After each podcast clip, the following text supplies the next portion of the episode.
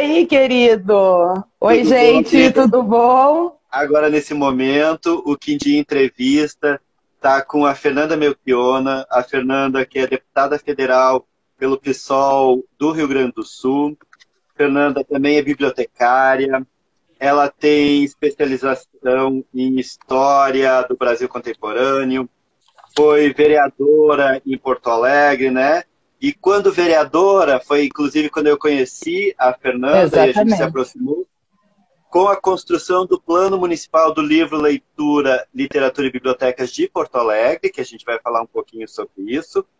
E Fernanda, em 2010, foi homenageada como amiga do livro pela Câmara Rio Grandense do Livro, né? E atualmente, Fernanda é presidenta, além de deputada, ela é presidenta da Frente Parlamentar Mista do Livro, Leitura, Bibliotecas, pela Câmara Federal dos Deputados. É isso, Fernanda? Nossa, muito. Mas talvez a maior identidade, Volney. Primeiro, é, é um prazer estar contigo. Muito, muito obrigada pelo convite, estar aqui com vocês no Quindim Entrevista. É, mas talvez a maior identidade aí de todo esse currículo importante, uma boa parte convivendo e lutando contigo, sobretudo no PMLL, que a tua participação e luta foi fundamental junto conosco, né? Um processo de dois anos de luta em Porto Alegre para a gente conquistar aquela legislação. Mas talvez o que explique essa, essa, esse engajamento seja minha profissão. Eu sou bibliotecária e também uma leitora voraz. Uma leitora voraz não só de política, mas também de literatura. Então, é, eu sempre pensei como levar essa luta para o parlamento, né? Claro que tem lutas estruturais que a gente tem que fazer no nosso país. É óbvio que eu tenho muitas outras bandeiras, né? Ainda mais num momento tão difícil como a gente está vivendo agora, no combate ao Covid-19, um governo como Bolsonaro. Mas essa questão do livro, da leitura, da escrita, foi sempre em toda a minha trajetória militante, estudante, profissional, sempre fez parte, assim, como, como DNA. Verdade. É, quem te acompanha mais de perto sabe da, da, dessa paixão e de uma paixão que é, vem com argumentos, né? Porque às vezes a gente só apaixonado não dá, a gente não move o mundo só pela paixão, mas pela paixão, pela razão, pelos argumentos e pelas conquistas. Fernanda, eu queria, antes a gente, e aos poucos a gente vai discutindo algumas questões, mas eu queria te fazer a seguinte pergunta, começar assim, uh, como é que está esse, uh, esse tempo de pandemia e coronavírus? Como é que está fazer o seu trabalho à, distância? Na verdade, é, para mim está bem diferente, né? Para mim individualmente, porque como eu estou líder do PSOL, eu fiquei aqui em Brasília. O Congresso segue funcionando, são sessões virtuais para os 513 deputados, porque é muito deputado e o espaço é pequeno ali. A gente olha na televisão, parece gigante, né? Aliás, gigante de tamanho e, e e também de pouca produtividade, né? Quando a gente pensa naquelas cenas do Congresso Brasileiro, de fato tem uh, muita gente que, enfim, só defende interesses que não são os interesses da ampla maioria do povo. Mas uh, o espaço, então, é muito pequeno para muita gente. Os deputados estão na sessão remota, mas quem é líder, o presidente pediu para ficar aqui desde o início da pandemia, lá no início de março. E eu fiquei, né? Fiquei em Brasília, não voltei para Porto Alegre, então eu vou para o Congresso de máscara, né, mesmo antes da obrigatoriedade. Hoje em Brasília uh, começou a obrigatoriedade, o que é muito bom, mas eu já estava indo, né? Obviamente, me cuidando. Uh, e aí ali eu fico acompanhando as sessões, fazendo processo de votação. Quando tem né, uh, outros trabalhos, eu trabalho de casa. Assim, tipo, fazer os projetos de lei, analisar com a equipe, fazer reunião com a bancada, essas coisas que live, aí eu faço de casa, né? Claro, para evitar o deslocamento e o risco de, de contaminação. E eu acho que está uma situação mais difícil pela agonia, né? Porque a gente está vendo que o Brasil, uh, bom, hoje já se confirmou o país com maior índice de transmissão, né? Ou seja, tem uma transmissão, um, estágio de contagem mais rápido a gente tem 80 mil casos né, confirmados, isso que tem muita subnotificação, né? É, a gente tem poucos testes no Brasil, o governo não fez uma política, já pro, prometeram 40 milhões de testes e, e, é só uma promessa, isso já faz mais de um mês que prometeram 40 milhões de testes. E 5.600 mortes, 5.500, perdão, mortes, que também tem muita subnotificação. Nisso a gente está vendo, né, Vonei? Uh, tu está em Caxias? Tô, tô em Caxias. Como é que tu está vendo a rua aí? Porque eu estou vendo que nos estados brasileiros está tendo um relaxamento do isolamento social, as pessoas estão indo para a rua, a infecção está aumentando, o sistema de saúde está começando a colapsar. E, claro, tudo isso estimulado pela ausência, depois, depois falo, claro, né? Depois a gente entra melhor, mas pela ausência de liderança, né? Eu disse no início da pandemia que era o momento de todo o Brasil se unir para combater um inimigo que ninguém conhece, que é o Covid-19, que não tem vacina, que não tem remédio. E não era um momento de oposição nem de situação, mas o governo escolheu, né, o Bolsonaro escolheu uh, liderar a extrema-direita e não o país. Isso é muito ruim, porque ele não ouve a ciência, ele desconsidera o OMS, ele de fato. Uh, enfim, não sei, foi tanta insanidade que aconteceu nesse um mês que até é difícil detalhar em palavras. Mas, além das coisas graves que a gente viu, o símbolo do presidente não cumprindo isolamento social e dizendo para as pessoas não cumprir, que é uma gripezinha, que é uma histeria, etc, etc, tem muito peso, né? na vida das é, pessoas. Ele esteve, hoje, inclusive, aqui no estado, no Rio Grande do Sul, Fernanda, e desrespeitando todos os protocolos novamente, né, de isolamento, é, cumprimentando as pessoas, as aglomerações. Então, realmente preocupa, e andando, andando né, que a gente não anda, mas assim, vendo as ruas aqui da cidade, teve um total relaxamento. Acho que no início a gente conseguiu, de uma certa maneira, os, os governadores, prefeitos, controlar, aí vem toda a pressão econômica que a gente sabe que tem, e aí começou uma relaxada. E a gente está vendo esses números aumentarem, aumentar devido a essa relaxada. E eu acho que ainda virão números muito piores e assustadores, né? E eu tenho dito, assim, infelizmente, e é, talvez as pessoas tenham que conhecer o CPF de alguém, né? É, o nome de alguém que passou por pela, pela doença para entender um pouco do que é essa doença. Não é o que a gente queria, não é o que era necessário, porque a gente não precisa sentir na pele, né, para entender as coisas. A gente já tem teria discernimento e conhecimento para isso, né? Mas se a gente não tem pessoas que estão realmente nos representando, que, que são lideranças, fazendo o papel delas, a gente muitas pessoas podem acreditar que é só uma gripezinha, né? Não, concordo plenamente contigo. Eu, eu sou old school, eu anoto no papelzinho, né? As, as colocações, os comentários. É, não, não sou nova geração de, de apontar no celular. Old school, adoro ler o livro, assim, físico. Adoro escrever no papelzinho para fazer comentários. E eu estava escrevendo aqui porque eu acho que tem muita razão, né? quando fala que os governadores e os prefeitos, de uma certa maneira, cumpriram ali no início da pandemia essa questão uh, do isolamento social. Só que o que, que acontece? Via de regra, né? Também tem alguns obscurantistas, mas via de regra. A, tá, tá, a Patrícia está perguntando do impeachment, eu estou anotando. Tem um monte de comentário. Eu estou anotando, ó. Tô anotando. Obrigada. Não, não me lembro quem disse que eu sou demais, mas obrigada. Não, não dá para ver o nome, já passou ali para mim. Uh, mas, enfim. Uh, então, eles tentaram, mas o governo não criou as condições. Porque, é óbvio, um, um espírito de guerra é um espírito de guerra total. Veja, o governo tinha que estar garantindo, não empréstimo para as pequenas e microempresas ou mesmo para o setor do livro, devia estar garantindo, inclusive, dinheiro a fundo perdido, num percentual possível, mas assim, você querer que quem está quebrando pegue um empréstimo que vai pagar taxa de juro para pagar salário, Claro que não, né? E é óbvio, essas empresas não têm nem, né? Devia estar garantindo o salário dos trabalhadores. O Boris Johnson pagou 80% do salário dos trabalhadores via Estado, né? Garantindo a renda emergencial, a gente, a gente conseguiu aumentar para 600 reais, mas eles queriam só 200. A gente aumentou para 600. E olha, tem hoje, nós estamos em 30 de abril. Tem gente que se inscreveu em 7 de abril e ainda não recebeu o benefício. Então, na prática, eles chantagearam as pessoas para obrigar a voltar às ruas. As pessoas não têm condições de escolher. Vou contrair Covid-19 ou vou morrer de fome. Né? Essa opção Sim. não existe. Claro que sempre tem gente que não se dá conta do risco e sai, mas eu acho que também se impôs pela questão econômica. Eu, algum vai dizer assim: ah, mas Fernando, o país está em crise, de onde vai tirar dinheiro?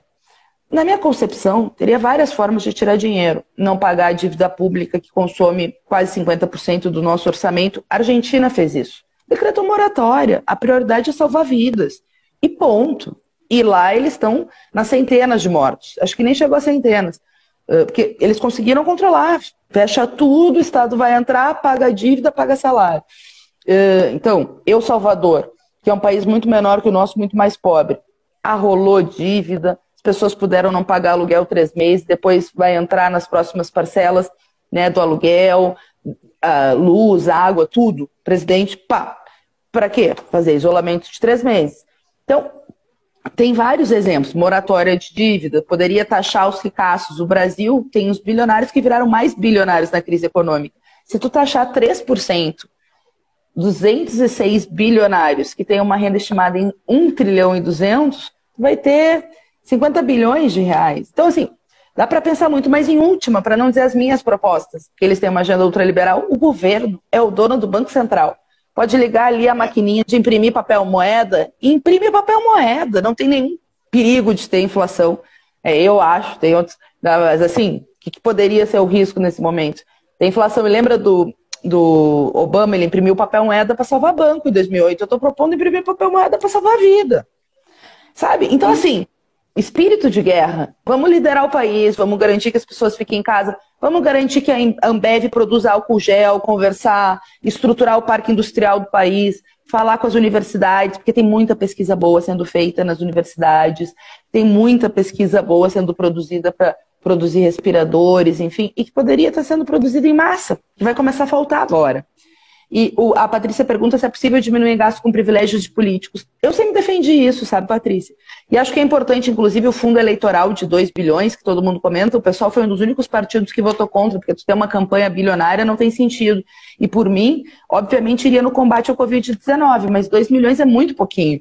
Eu digo isso porque tem uma turma da direita que às vezes fala dos 2 bilhões para não ter que falar dos 800 bilhões que o Bolsonaro tem que botar. Tem que ser uns 800 bilhões para conseguir né, a garantia, assim, de fazer, mas de fazer esse esforço que precisa ser feito. E tu sabe, Volney, para não demandar muito aqui o tempo, eles gastaram 1 trilhão e 200 bilhões para dar liquidez para os bancos, via Banco Central. 1 trilhão e 200 bilhões para os bancos. Aí eu me pergunto, mas você tem 1 trilhão e 200 bilhões para os bancos? Não tem. 500 bilhões, porque a renda básica que vai, vai garantir a renda de mais de 70 milhões de pessoas, quando eles pagarem todo mundo, é 94 bi. 94 bi. Então, assim, falta ainda 1 trilhão e 100 bi para chegar perto do que eles deram para os bancos. O Estado não pode entrar para pagar salário? Não tem ainda a, a, data definitiva. Alguém pergunta da segunda parcela do auxílio emergencial. Eles estão fazendo chantagem de que não vão pagar, viu, gente? A lei aprovada fala em três meses. Eu acho que a gente tem que lutar para ser um ano de, né, tem que é toda uma luta que precisa ser feita para provar que a crise, primeiro tem que combater o Covid, eu não tenho nenhuma dúvida, e do jeito que vai, vai demorar. E depois a gente vai entrar no abismo econômico, porque já não estava bom essa agenda ultraliberal que eles fizeram agora. Então seria importante manter, mas o governo está chantageando até para pagar a segunda parcela. Então, Fernanda, bom, é, é, é tão importante para você ver a demanda que a gente tem, né? A gente é, conversar com você, porque você esclarece e está todo mundo fazendo muitas perguntas e que tem o foco uh, na política, um foco necessário e de entendimento desse momento fundamental agora, de como se organiza todo esse sistema, a esquerda pode se unir, essas questões todas que a gente tem muita demanda e gostaria muito também de de, de trocar ideias, mas a gente tem um tempo que o, o Instagram pode nos derrubar, é uma hora no máximo e ele nos derruba. E eu não posso deixar de trabalhar algumas pautas com você, que também é tão importante, que tem a ver com a, a, a área do livro leitura. Ano passado fiquei tão feliz quando fui para a posse da Frente Parlamentar Mista do Livro Leitura, né, convidado aí por vocês, porque por ter você, por ter o Jean Prat, que é o senador do Rio Grande do Norte, do PT do Rio Grande do Norte, né, duas pessoas que, que são importantes e trabalham na pauta, e por ver, inclusive, lá na, na Câmara, vários uh, deputados de diferentes partidos, entendendo que a pauta do livro leitura era importante e fundamental. Eu lembro que na, no momento que eu falei dizendo que talvez a frente parlamentar fosse o único espaço de discussão da sociedade civil, né, de diálogo da sociedade civil com o poder público. E eu queria que você falasse brevemente um pouquinho o que significa frente parlamentar, porque nem todo mundo sabe, né? Frente parlamentar mista do livro e leitura. Bom, o que, que acontece? Como o Volney sabe, eu tinha uh, feito esse trabalho da Frente Parlamentar em Porto Alegre o intuito de unificar os atores vinculados ao livro e à leitura e todos eles, né, os professores, bibliotecários, livreiros, escritores, ilustradores, editores. Quando eu cheguei aqui em Brasília, obviamente, tentei, eh, enfim, trazer essa luta do livro e da leitura, e aí a gente construiu a ideia da frente parlamentar. Aqui é tudo diferente, né? Uh, aqui é diferente da Câmara de Vereadores, que é preciso pegar 170 assinaturas de, de deputados federais para poder construir a frente. Então foi toda uma luta, né, fazer o processo de constituição de frente, da frente, pegar as assinaturas. Quando eu fui protocolar, né, com o mesmo objetivo de, né, ser uma frente parlamentar, com uh, as metas do Plano Nacional do Livro e da Leitura, os quatro eixos, né, para a gente tentar desenvolver essa luta. Bom, quando eu fui protocolar, eu descobri que o senador Jean Paul Prats estava fazendo essa luta no Senado. E aí a gente conversou e unificou as frentes. O Jean Paul Prats entrou no lugar da Fátima Bezerra, no lugar. Não. Ela se elegeu governadora, ele era suplente, a Fátima tinha uma luta na área, vocês sabem, né, que do livro da leitura ela, uh, enfim, trabalhou bastante nos mandatos anteriores e boa parte dessas políticas também passou pela frente na época, as políticas que o movimento social conquistou no Brasil e que o Bolsonaro está destruindo. E ele está destruindo a míngua, ele não faz uma lei revogando o Plano Nacional do Livro da Leitura e da Escrita, ele simplesmente mexe no conselho, não faz a determinação legal que era em seis meses apresentar um plano de trabalho, não destina os recursos necessários para implementar o plano e não faz a intersecção com os estados, porque o Brasil é uma federação. O plano, ele é bom, necessário, trabalha com eixos importantes, mas o governo federal tem que cumprir um papel de ser o animador numa política que tem que chegar nos estados e municípios. Como é que tu faz isso? Com política pública. Né? E aí com uh, a, bom, a Secretaria da Cultura agora, né? enfim, andou por tantos lugares né, vinculados, enfim, uh, que é uma loucura o que acontece nesse governo. Mas com. Né... Oi? E Regina, Cadê Regina? Grande... Cadê a Regina? Exatamente. Cadê a Regina, né? Agora é com ela. Uh, mas, enfim, vinculando com as secretarias do Estado. Então, ele não faz isso. E a partir disso, o que, que eu acho? Eu acho que a gente tem uma história no Brasil de uma dívida do Estado com o povo brasileiro no livro e na leitura. Não é à toa que os nossos índices de leitura são menores que outros países da América Latina, que também viveram um processo de exploração a gente tem muito analfabetismo funcional, demorou para a educação básica ser universalizada. Estou uh, anotando aqui, Léo, a pergunta, depois eu te respondo. Eu respondo antes de sair, prometo. Uh, então, demorou para tudo isso, né? E nenhum governo. Aí, aí, a gente teve períodos autoritários, teve império, né? Teve. E aí um controle do que era publicado, do que podia ser só né, imprenta vinculada ao Estado. Então, tudo isso. Depois a gente viveu a República Velha, poucas pessoas liam, etc. Então, ali depois tu tem de 30 a 64, um período que começou, enfim, né, alguma produção cultural e uma ideia de, de nação, tudo aquilo que a gente já estudou. Mas aí tu tem a ditadura civil militar, então 21 anos de novo de restrição. E aí tu tem 30 anos de liberdades democráticas e, ao mesmo tempo, uma dívida enorme com o povo. Quando a gente começa a conquistar políticas públicas que foram importantes, que foram conquistadas a lei do livro, né, o Plano Nacional do Livro da Leitura, aquela portaria interministerial de 2006 que já tinha uma diretriz boa, né? Começa a chegar nos estados e municípios devagar, aí é interrompido. Eu acho, claro, que atrás deveria ter tido mais recursos e mais instrumentos para fazer os estados e municípios fazerem os seus planos, porque tem que ser planos que sejam reais com a sociedade, com né, os, os, conselhos gestores plurais, porque senão eles liquidam a participação popular e tu acaba com a política pública. Então, aí agora a gente está patinando, né? Está patinando para não, não perder. Uh, mas eu acho também que, óbvio que um governo como o Bolsonaro tem que atacar o livre a leitura e, e a arte de uma forma geral, porque nenhum governo autoritário, nenhum governo autoritário pode ser, ser amigo das artes, da cultura, da produção de conhecimento mesmo. Então, uh, obrigada, obrigada. Alguém falou ali da minha garra. Hack Mosel. Uh, obrigada. Então, a luta acaba sendo a, a, luta em defesa do livre da leitura, embora tenha objetivos específicos da frente, que nós temos que, obviamente, seguir persistindo. A gente fez requerimento de informação sobre o plano, estava planejando convocar os secretários para o Congresso, tanto no, na Câmara como no Senado. Combinamos eu e o Jean Paul Prats de fazer os requerimentos para inquirir. Aí era o Onyx, aí mudou para o ministro do Turismo, que não tinha nada a ver com a cultura. Vocês lembram daquilo tudo? Aí depois cai, volta, entra a Regina, enfim, é toda é todo um, uma forma que às vezes a pessoa não sabe nem de quem cobrar desse governo, né? Porque, primeiro, tem muita volatilidade, segundo, obviamente, a área cultural e a área do livro da leitura tem sido muito. Do Onix, não, do Osmar Terra. Era no Ministério da Cidadania. A gente ia é. convidar. Era, era, era. Convocar o Osmar Terra. Aí mudou para o Ministério do Turismo. O Ministério do Turismo é aquele ministro investigado em corrupção, etc., que vocês sabem lá de Minas Gerais, que, obviamente, saca nada, né, de livre leitura.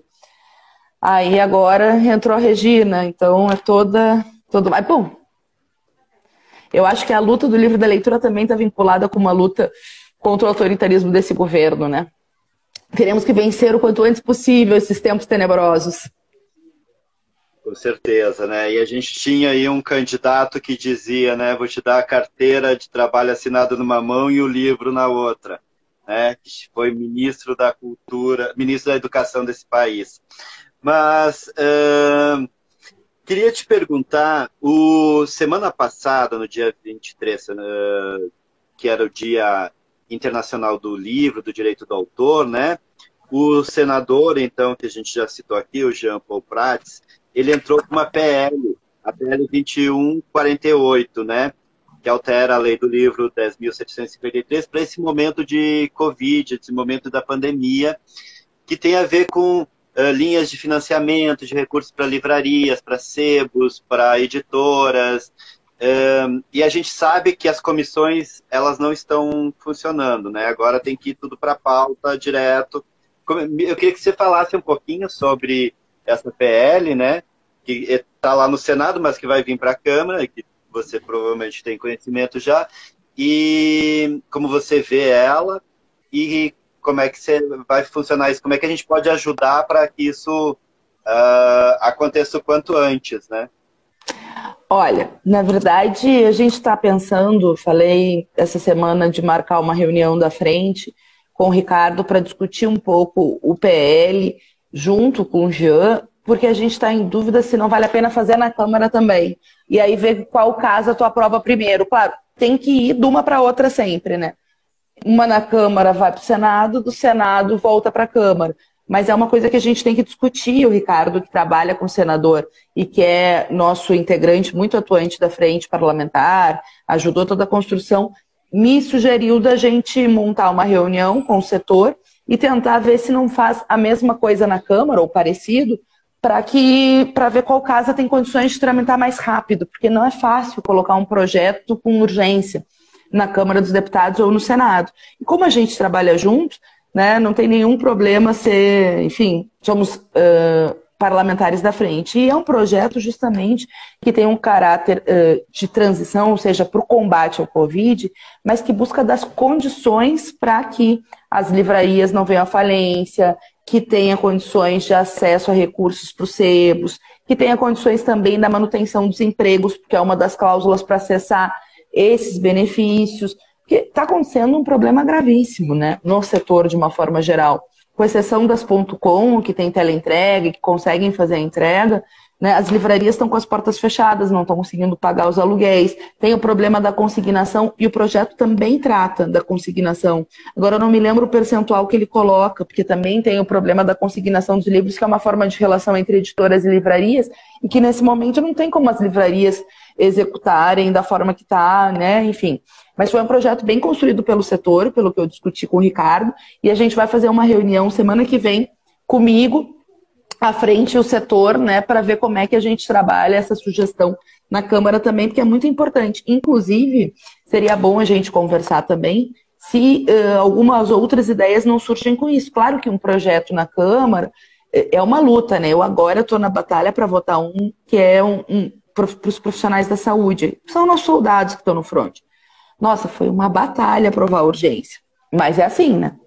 um leão por dia, vamos lá, né? Tem muita, tem muito, tem muito problema acontecendo, a gente tem que ir propondo soluções, né?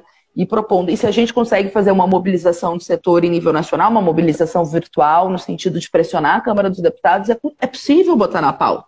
Né? Esse eu consegui botar na pauta, no sentido de ser aprovada a urgência, possivelmente semana que vem vai a plenário.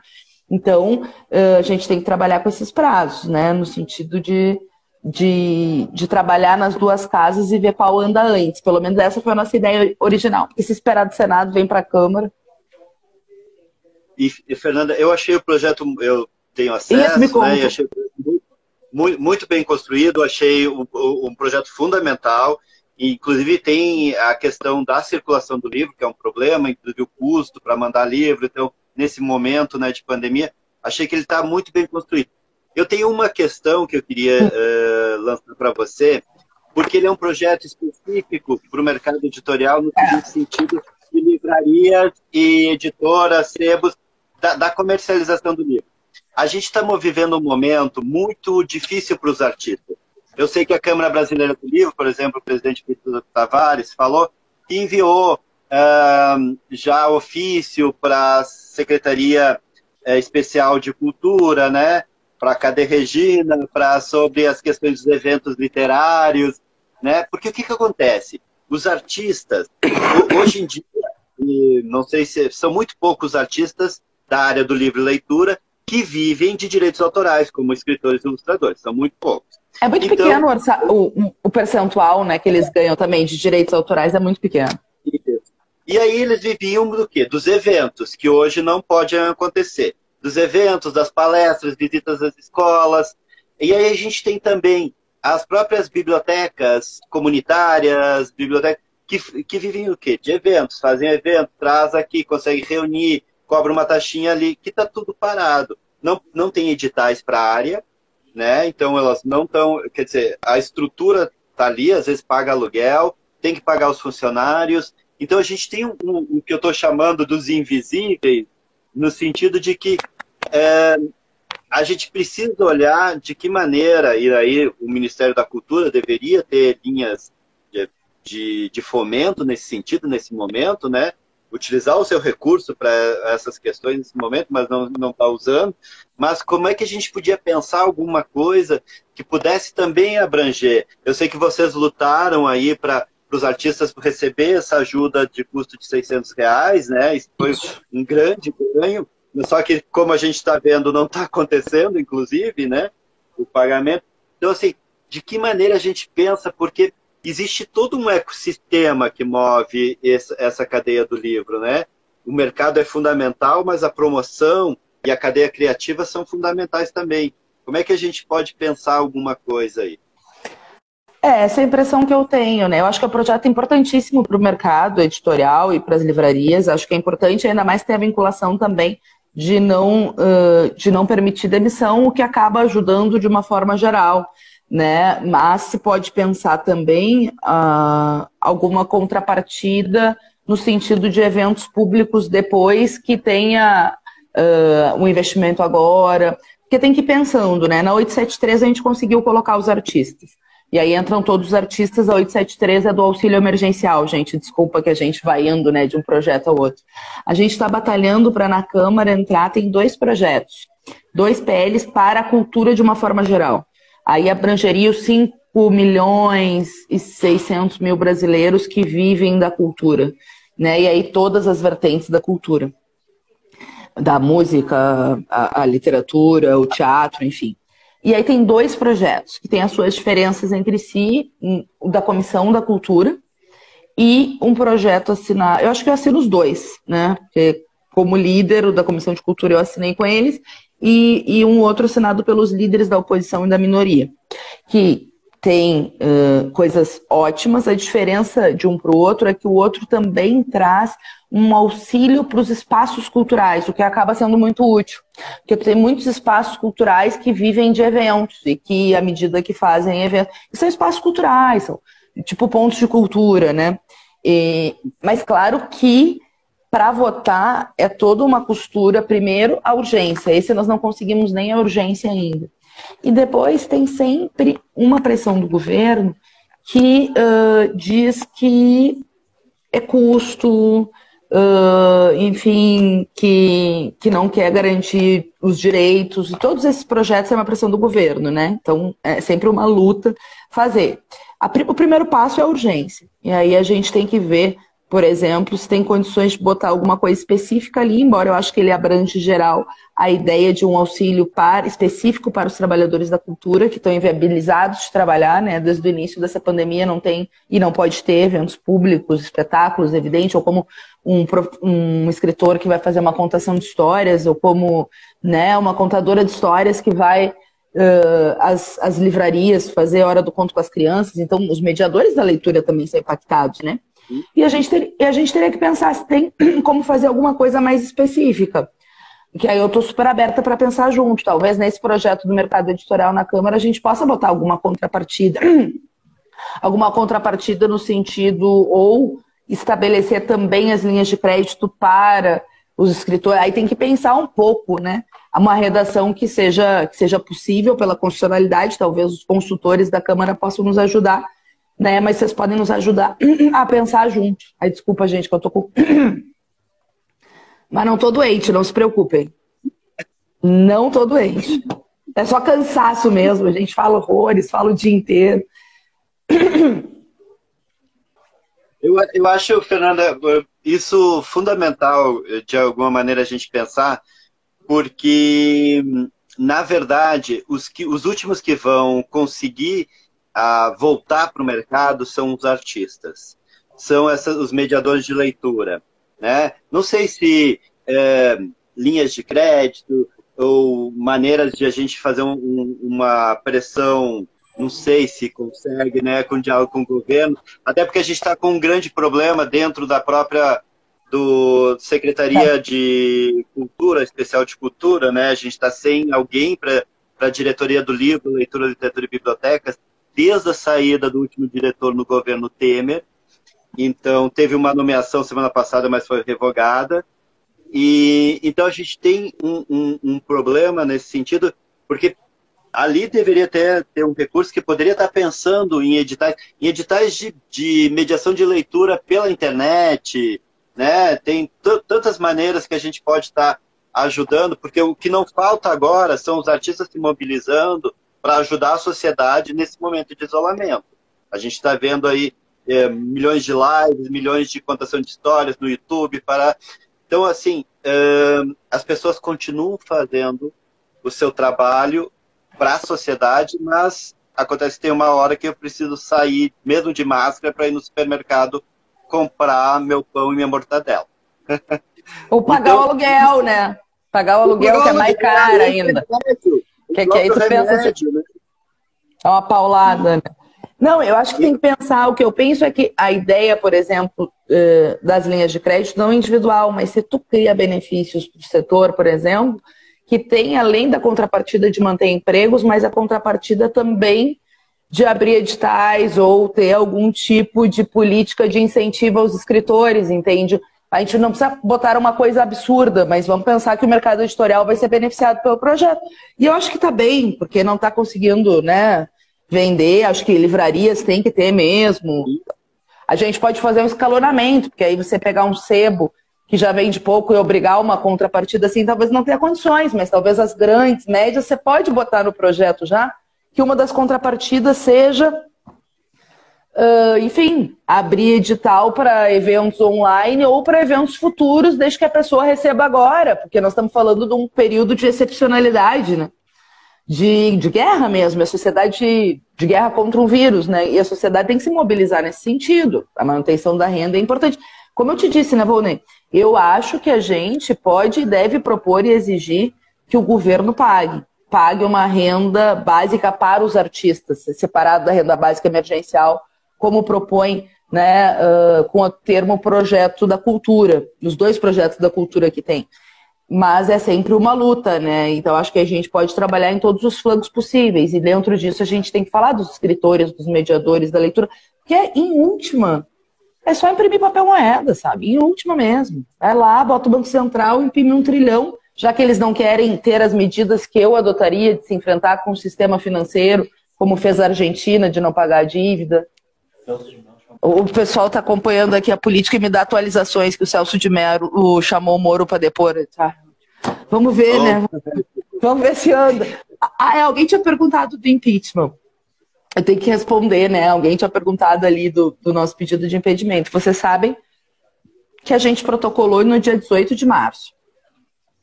Uh, com vários crimes, sobretudo o governo não cumprir as medidas sanitárias da OMS. A gente ficou com muita dúvida de pedir o um impedimento nesse momento ou não, porque estava entrando a pandemia no Brasil.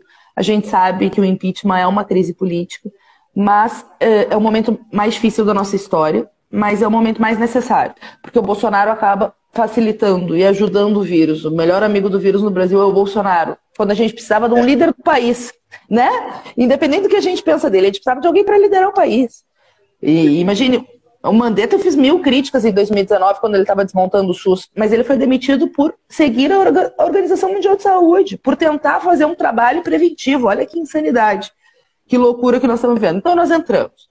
Foi para botar um sinal de luz, assim, mostrar um caminho, né, no sentido de que eh, era preciso fazer essa luta política. De lá para cá, teve a demissão do Mandetta, agora a delação do Moro, que foi uma delação, né? E tem um monte de pedidos de impeachment. Já tem 30 na Câmara, o que nós achamos ótimo. A nossa luta agora é para que o Rodrigo Maia receba os pedidos de impeachment e também para que haja uma unificação entre os pedidos de impeachment numa peça única que reivindique a todos e que todos os partidos entrem nessa luta, né? O PDT já apresentou seu pedido, o PCdoB, o PCdoB não, o PCdoB não apresentou, nem o PT. O, o PSB e a Rede já apresentaram seus pedidos, tem 100 juristas que fizeram outro, tem um da ABI que vai ser feito, né? Mas é preciso que todas as vozes democráticas e progressistas se organizem em torno desse instrumento e nos ajude no sentido de barrar este criminoso, né? E é um criminoso o que ele está fazendo. Agora é uma luta ainda, né? O nosso, o nosso pedido de impeachment conseguiu um milhão de assinaturas. Um milhão e setenta mil até hoje. É, é, nos ajudem sigam adiante, porque vamos longe, vamos seguir incomodando. Eu levo outro carrinho sem chegar a 2 milhões. Porque tem que pressionar o Rodrigo Maia a receber, né? Por que, que você acha que ele não está recebendo? Eu acho que ele. Bom, ele é um político do DEM, né? Claro, a gente conhece.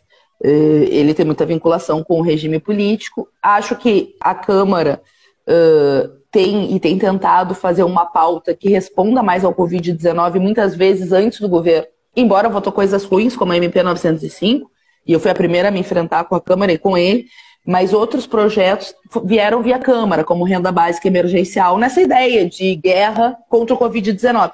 Eu divido assim, para ser bem sincera. Tem uma turma que se diz capitalista e que não está nem preocupada em salvar o capitalismo, que é o, o Paulo Guedes. A linha que ele está fazendo é insana. É insana. Vai gerar, sei lá, 30 milhões de desempregados, talvez, no Brasil. O que ele está fazendo agora, o que é trágico por isso que a gente tem que lutar para que isso não aconteça. Porque é trágico. É trágico o que eles estão fazendo com o povo. Redução de massa salarial, enfim, é, é absurdo. Então, isso é a bancarrota. Tem um setor que é liberal, que é contra direito dos trabalhadores, liberal assim no sentido de retirar direitos, reforma da previdência, enfim, estado mínimo para o povo e máximo para os grandes. Esse setor mais racional, tem um setor deles mais racional que sabe que agora o Estado tem que entrar. Depois, quando a pandemia acabar, vai querer tirar direito dos trabalhadores. Mas agora sabe que o Estado tem que entrar. E nesse setor eu botaria o Rodrigo Maia, botaria outras pessoas que estão. Bom, tem que ter renda básica, tem que ter. Porque a Câmara, na verdade, votou a renda básica de 600 reais, Bolsonaro queria 200.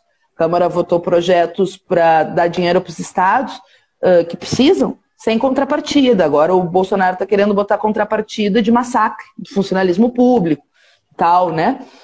Mas na Câmara se votou sem para ajudar os estados. Então tem essa divisão. Mas mesmo tendo essa visão em relação à questão econômica agora e depois querendo desarrochar, eu acho que tem uma visão de que a abertura de uma crise política agora é, seria perigoso, o que eu acho um erro, porque a crise política é o próprio Bolsonaro.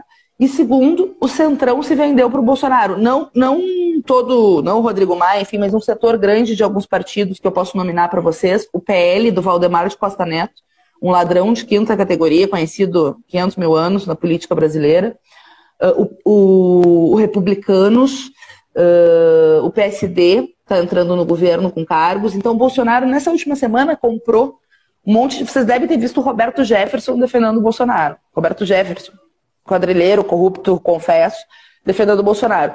Essa operação fez com que eles comprassem aí mais de 150 deputados, base alugada mesmo, é troca de cargo para votar com o governo.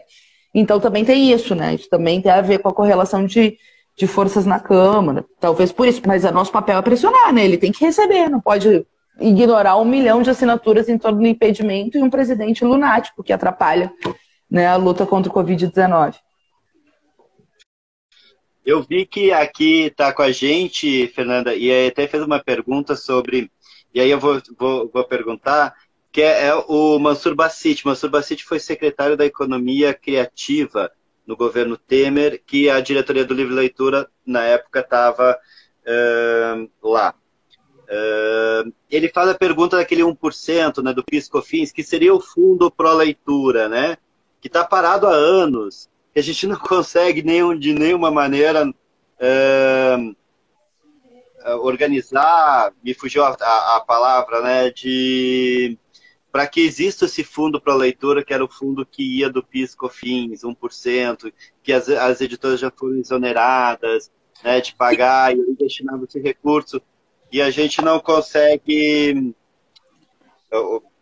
administrativamente organizar isso.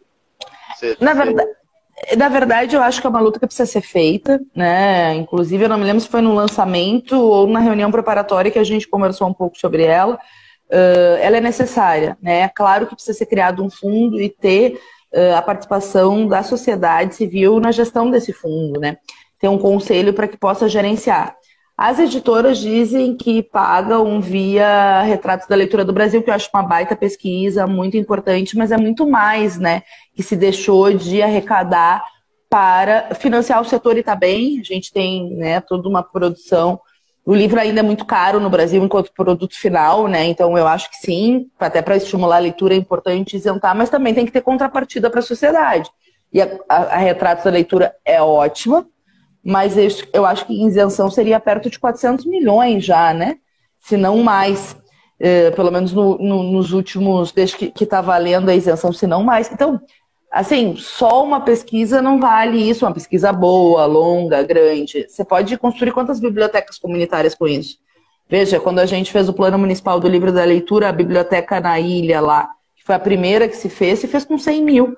Claro, com cirandar, com toda a construção que foi feita e depois atacada pelo Marquesão, lamentavelmente. Né? Não sei se as gurias do cirandar estão aí, eu vi que a Ana está aí da nossa professora agora, né? Acho que não deve estar mais na Câmara Rio Grandense do Livro. Eu disse que os alunos dela do Instituto Federal ganharam ela. Gente perdeu ela, né? Da, da convivência mais cotidiana. Mas assim, foi, se construiu com 100 mil num bairro pobre, necessário ter uma biblioteca. Então imagine um dinheiro como esse, quanto seria? Acho que é uma luta necessária, importante, que precisa ser feita. Agora, claro, a gente estava focado muito sobretudo ali desde o início à frente, foi lançado em setembro. Então, os passos que nós discutimos era, uh, primeiro, trabalhar com o Plano Nacional do Livro da Leitura e da Escrita, porque o Bolsonaro já deveria ter apresentado nos seis primeiros meses de governo todo o planejamento, os recursos, e a gente sabe que ele não só não fez, como desmontou o conselho, né, enfim. Então, a gente fez um requerimento de informação robusto, que ele nos respondeu, né, a gente fez muitas perguntas, como demora 45 dias, chegou no final do ano, a gente sentou com as respostas, são evasivas. mostra claramente que o governo não pretende executar. Claro que eles dizem que vão botar 6 milhões aqui, enfim, mas assim, uh, o que, que a gente tirou com aquela política ali? Voltar do, do, do recesso parlamentar e apresentar requerimento de convocação nas comissões. Inclusive, do Osmar eu tinha apresentado ano passado ainda, mas aí mudou, a gente retirou. E fazer os seminários na semana e no mês do livro. Então, seria em abril, né? Três seminários que pegariam, no mínimo, três partes do plano nacional e convidar o governo, se eles se recusassem, fazer a convocação. Então, tudo meio junto. A diferença da convocação é que o, o governo é obrigado a ir, né?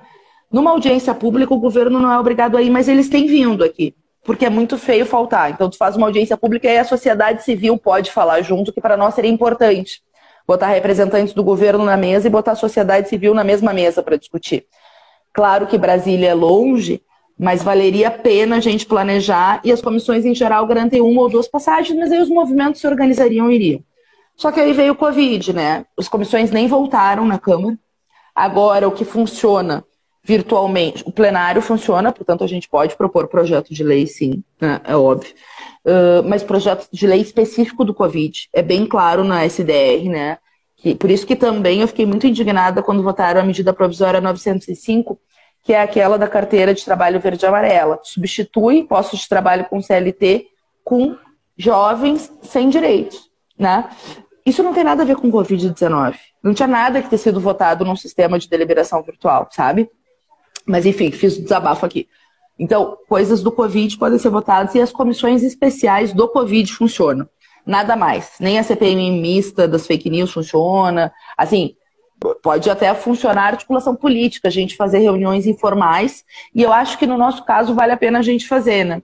uma para discutir esse projeto de lei. Nós vamos fazer da frente na semana que vem, como eu falei para vocês, né? Mas pensar uh, mais além das ideias do Senado para tentar incorporar esses atores que são tão importantes quanto e que ficam absolutamente desassistidos, né? Na política, a não ser na renda emergencial de, de, da MP 873, que é importante, mas que tem tido muito problema, né? A segunda parcela não está garantida e tem muita gente que se cadastrou no início de abril e ainda não recebeu, né? Então é complicado receber, a gente sabe que é complicado, vamos lutar para receber. Eu, já apresentei um projeto dando tempo para o governo liberar a análise e a gente representou hoje no Ministério Público uma ação contra o governo, porque eu não sei se vocês viram, hoje as cidades amanheceram com filas quilométricas da Caixa, porque eles não respondem as pessoas no telefone e aí, pobre dos funcionários, mas aí tem que contratar emergencialmente gente para trabalhar na caixa. Assim é espírito de guerra.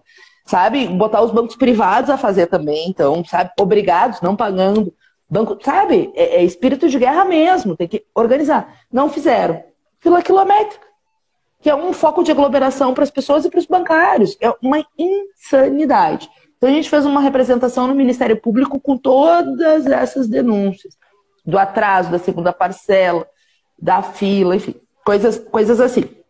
Que, que obviamente mostram a debilidade do programa, embora seja algo que os nossos escritores mediadores podem acessar, mas a gente sabe que é insuficiente. Então, podemos pensar nessa questão das contrapartidas do mercado editorial, a gente pode delimitar um, uma, um faturamento para não liquidar as pequenas, porque de fato os sebos terem, né, estão se liquidando muito, a gente sabe as livrarias pequenas, mas a gente pode estabelecer um patamar que as médias e grandes têm alguma contrapartida que também responda ao setor. A gente pode, a gente quer votar urgente do projeto da cultura na semana que vem, fazer uma reunião e aí ampla, de repente, até virtual, chamando muitos atores do livro da leitura e tu me ajuda a construir, para discutir o PL da cultura nos artigos, para ver se fica bem para os escritores, mediadores, e se é uma luta precisa ser feita, bom, não quer dizer que a gente vai vencer, mas a gente tem que lutar, né? E às vezes se vence. Sim, Fernanda, é, é, queria te dizer assim, bom, a gente está quase se aproximando do final, né? E eu acho que foi muito importante a gente conversar sobre isso. Essa questão do fundo para leitura, que tem a ver com esse recurso que vai para o Instituto para Livro, diga-se de passagem que tem feito a pesquisa e tem outras, eles têm o prêmio, tem outras atividades tem uma pessoa lá que está conduzindo isso, que é a Zoara Fialo, que faz um trabalho excelente. Ótimo. Mas é, é, eu acho que o grande problema é assim, é o recurso, esse recurso da, iso, da exoneração indo ainda só muito pro mercado, né? Para alimentar o mercado, né? Então, assim, a intenção do, do fundo Pro Leitura era justamente ligado à promoção da leitura, né? E mais ligado à promoção da leitura. Então, acho que as questões estão uh, por aí para a gente pensar. Eu queria, eu sei que você tem, alguma, tem algumas perguntas, mas eu queria te fazer uma pergunta que acho que você pode emendar, tem a ver com uma pergunta aí, né? Uh, eu vi que essa live foi assim, a gente não tem como não discutir quando a gente está falando de políticas públicas, a gente está falando de políticas muito mais abrangentes, né? Que, que reverberam na, na área do livro leitura, o contexto uh, da pandemia, o contexto que a gente está vivendo na política do país. E eu queria te fazer a, a pergunta sobre as eleições que estão se aproximando, né? Não só se você está se candidatando, essas coisas todas, né? Que eu vi que o pessoal já perguntou. Mas como é que você vê o cenário das eleições nesse contexto que a gente está vivendo, assim, inclusive nem de, de difícil fazer uma campanha, né? Não dá para sair visitando, fazer comissas, coisas. Como é que você vê? Nossa, eu acho que o adiamento vai se impor da eleição. Acho que não tem como manter o calendário normal, mas possivelmente ainda seja nesse ano. O TSE falou em dezembro. É, enfim, acho que é uma probabilidade de ser nesse calendário que o TSE mais ou menos falou, né? Mas não teria como manter o, o calendário normal, porque, enfim, né? É, as aglomerações, fazer campanha é um foco de risco, e eu acho que, mesmo para a situação que a gente está vivendo, o país tem que parar para combater o Covid. Claro, a gente tem um Bolsonaro que atrapalha, né? Mas, assim, se tivesse né, um pouco de lucidez, era todos focados na guerra e depois uh, se pensa, porque a gente tem muita diferença com o Marquesan, sabe bem, ele desmontou, né, atacou servidor público, desmontou o serviço público, desmontou as políticas de leitura que a gente duramente conquistou, né, esvaziou de participação, não dotou recursos, enfim, é um governo, enfim, muito complicado, ou mesmo com o Eduardo Leite, mas agora estamos no combate ao Covid. Eu espero que o Marquesan vete a lei que foi votada na Câmara de Vereadores, que é um escândalo, né? Que libera geral várias atividades né, comerciais. É óbvio que a nossa bancada votou contra e lutou contra, né? Mas espero que vete. E eu estou lutando muito para mandar recursos para o Rio Grande do Sul, né? Porque vai precisar para os leitos, então é momento de, de defender o nosso Estado. E sim, eu, eu vou ser candidata, pré-candidata, né, prefeita. O partido já votou meu nome por unanimidade, que muito me orgulha, é uma, uma responsabilidade enorme, né, de, bom, botar minha experiência de 10 anos de vereador e um pouco também dessa experiência que eu estou ganhando aqui a serviço de um programa eh, de novidade para reencantar a cidade, para defender uma alternativa, né? a gente tentou, e alguém perguntou da unidade da esquerda, nós tentamos muito em 2019 inteiro, gente, que tivesse um processo novo de construção de um programa democrático e uma unidade com todos os partidos que fazem oposição ao Bolsonaro, ao Leite, ao Marquesano, uma forma democrática para escolher o prefeito ou a prefeita e uh, o vice como segundo colocado desse processo, mas escolhendo também o programa, né? Porque tem diferenças entre os partidos. As pessoas dizem assim, ah, mas a unidade da esquerda. Mas tem diferença entre os partidos e não é e não é uma diferença cosmética, né? Tem diferença programática. Veja, eu lutei contra a reforma da Previdência aqui do Bolsonaro e os governadores do PT depois aplicaram no Nordeste, onde eles governam. Bom, teria em Porto Alegre uma reforma da Previdência com os servidores públicos, se fosse. São coisas para discutir nesse processo amplo e ter um programa. Uh, mas, infelizmente, né, os setores da velha esquerda não aceitaram essa ideia inovadora, porque a gente, se o povo de Porto Alegre escolhesse um programa que não é exatamente o nosso, mas num processo democrático, que todo cidadão, identificado, claro, presencialmente, para evitar provocação da extrema-direita, mas todo cidadão pudesse participar e, escolher, nós acolheríamos aquilo que a população disse, inclusive na chapa. Poderia não ter ninguém do pessoal na chapa. O povo de Porto Alegre escolheu o que eu acho pouco provável pelo nosso trabalho em Porto Alegre. Mas, enfim, o povo escolheu nós ia apoiar a chapa. Mas assim, querer nos impor prato feito, chapa pronta, né, daqueles que já governaram sempre juntos, como PT e PCdoB, só invertendo a cabeça da chapa e o programa deles não é unidade. Aí a repetição da velha esquerda que nos levou o resultado de 2016, que não teve ninguém do nosso campo no segundo turno, e nos levou também o Bolsonaro a ganhar em 2018. Então, acho que é muito importante nesse momento de crise se repensar as práticas, né? Se a gente quer de fato ser novidade, tem que começar com métodos diferentes. Infelizmente, não conseguimos avançar nessa ideia das prévias, e não foi pelo Covid-19, porque eles não quiseram fazer, porque se fosse pelo Covid-19 a gente faria virtualmente, aí a gente pensava, mas não foi, é porque eles não quiseram se submeter à democracia popular. Bom, Fernanda, não sei se tem quem quer responder mais alguma das perguntas, se anotou.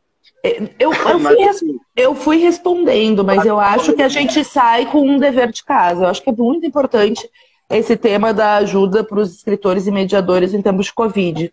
Acho que a gente sai com um dever de casa de elaborar. Porque, claro, sabe, né, Volney, que eu conheço muito do livro da leitura e sou muito dedicada, mas agora, como eu tô líder do pessoal, eu tenho que responder por todas as pautas.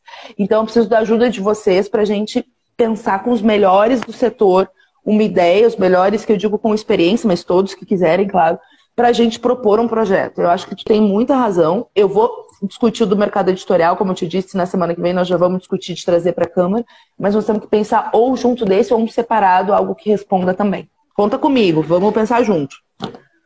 Perfeito, Fernanda, queria me colocar à disposição, sempre me coloquei. O Instituto de Leitura Quindim, acho que a gente consegue rematar com um monte de pessoas. O Instagram está dizendo que a gente tem 20 segundos. Então a gente está à disposição e saber que você está à disposição fica, deixa a gente muito feliz. Beijo, bom feriadão, obrigado. Prazerzão, Também, muito bom. Querido. Obrigado a todo mundo que esteve com a gente. Beijo. Tchau, tchau.